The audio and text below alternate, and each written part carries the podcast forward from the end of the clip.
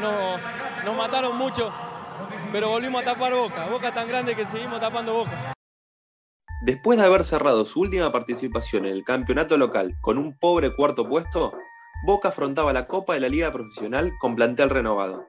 El Ceneice había logrado su clasificación a la Libertadores con lo justo, y sabía que de la mano de un Sebastián Batalla muy resistido se le venía un semestre más que complicado. Con el objetivo de pelear todos los frentes, se anunció la esperada vuelta de Darío el Pipa Benedetto, que volvía de un frustrado paso por el fútbol europeo, Además, Nicolás Figal, Oscar Romero y otra vuelta muy cotizada, la de Paul Fernández.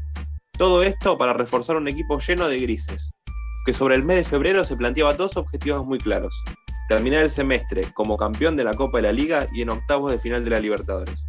El debut ante Colón de Santa Fe. Con gol de Benedetto, Boca Juniors igualaron 1 a 1 con Colón de Santa Fe. En la fecha 2, Boca visitaba Aldo Civi Mar de Plata, donde conseguía su primer triunfo en el campeonato, con doblete de Darío Benedetto marcando otra vez con la camiseta de Boca. En la fecha 3, Boca recibía a Rosario Central en el estadio José Amalfitani, donde los defensores se iban a lucir y le iban a dar el triunfo a Boca por dos tantos contra uno con goles de Fabra y Carlos Izquierdo. En la fecha 4 se venía el primer clásico para Boca, visitaban Libertadores de América, la particularidad de ese partido fue que estuvo demorado por lluvia e igualaron 2 a 2. Aquel mes de febrero terminó de la peor manera para Boca, con un cortocircuito entre Bataglia y dos de sus baluartes, Agustín Almendra y Alan Varela. La situación de Almendra era, sin lugar a dudas, la más conflictiva de las dos. Boca venía de igualar en su visita independiente, en un partido en el que Almendra había brillado por su ausencia, incluso del banco de suplentes. Aquel partido en el que el rojo rescató un agónico empate dio lugar al conflicto. El Ceneice retornó a los entrenamientos y el joven volante no se guardó nada. Una discusión con el DT en la que incluso lo acusó de no estar capacitado para estar al frente del equipo, y aquel sería su último entrenamiento con el primer plantel. En el vestuario, dos bandos. Por un lado, un almendra muy cercano a Marcos Rojo había desafiado al DT.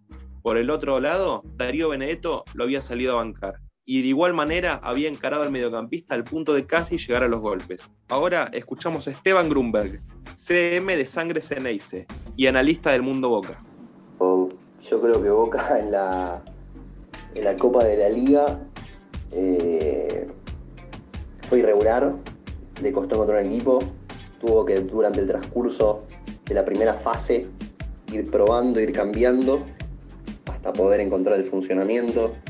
Yo creo que este formato de playoff ayudó mucho, le sirvió muchísimo a Boca, porque se dio el gusto de tener un bache que en un torneo largo lo hubiera dejado fuera de competencia. Es la realidad, los 3-4 partidos que empató, o el partido Huracán que perdió, lo hubieran alejado mucho.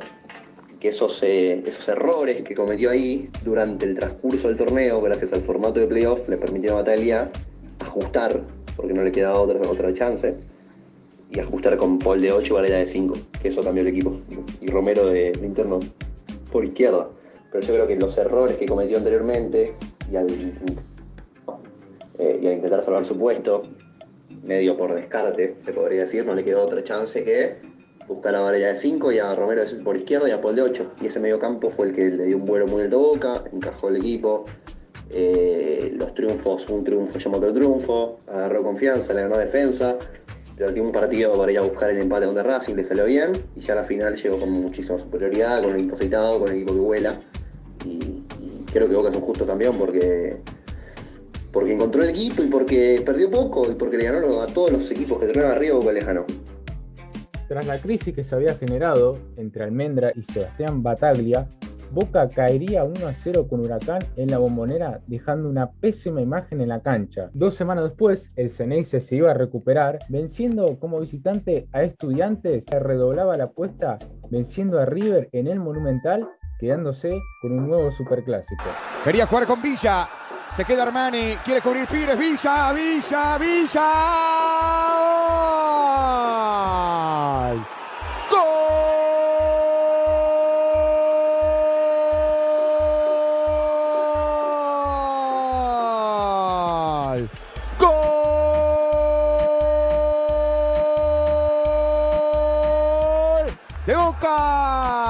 Sí, de Boca. Una duda entre González Pires y el arquero Armani. Lo aprovechó Villa y el colombiano dice que aquí en el Monumental Boca le gana River por 1 a 0.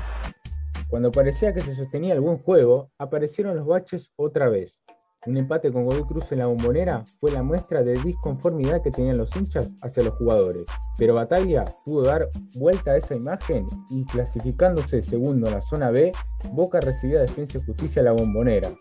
Esa noche el Ceneice dominó todo el partido y esos baches desaparecieron y el público se amigaba con el juego que veía en la cancha. Ya en semis se enfrentaba a Racing, partido chivo y duro en Lanús, donde la academia insistió hasta el final, persistió el empate y Boca lo ganó por penales con Alan Varela como definidor de la serie. A un paso de un nuevo título, ¿por qué están nuevamente en una final? Porque somos Boca, lo más grande que hay. Ahora vamos a escuchar la palabra de Emiliano Radi, periodista en ESPN, analizando el campeonato de Boca. Y bueno, me parece que los puntos fuertes del Boca campeón de Copa de la Liga tienen que ver primero con la conducción de Sebastián Bataglia, el hecho de cómo superó no solamente algunas ausencias por lesión, eh, sino también el hecho de no tener el equipo en todos los partidos. Recordemos que obviamente Boca jugaba Copa de la Liga, pero también jugaba Copa Libertadores y Copa Argentina. Entonces, esas suplencias de, por ejemplo, en la Copa Libertadores intentar ponerlo mejor, hacía que en la Copa de la Liga hay veces que tenga un equipo alternativo. Bueno, todo eso se trabajó, que en algunos momentos no se notó tanto desde la parte mm, táctica y, técnica por el hecho de que no salían bien eh, los partidos, porque el funcionamiento no se encontraba.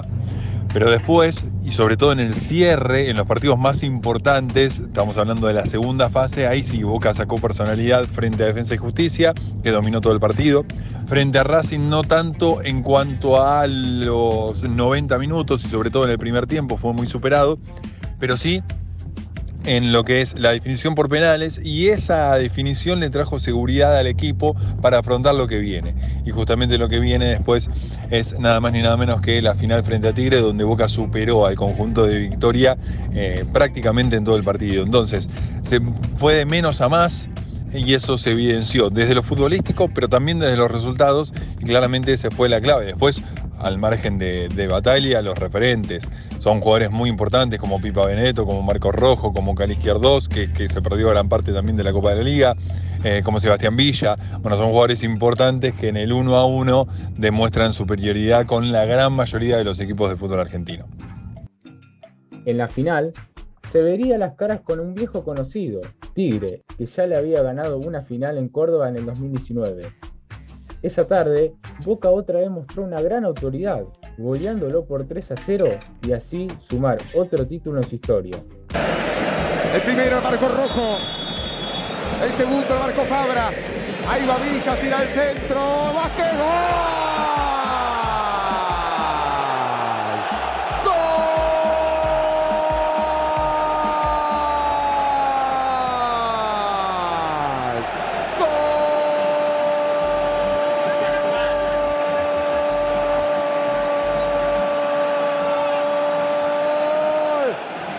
Campeón.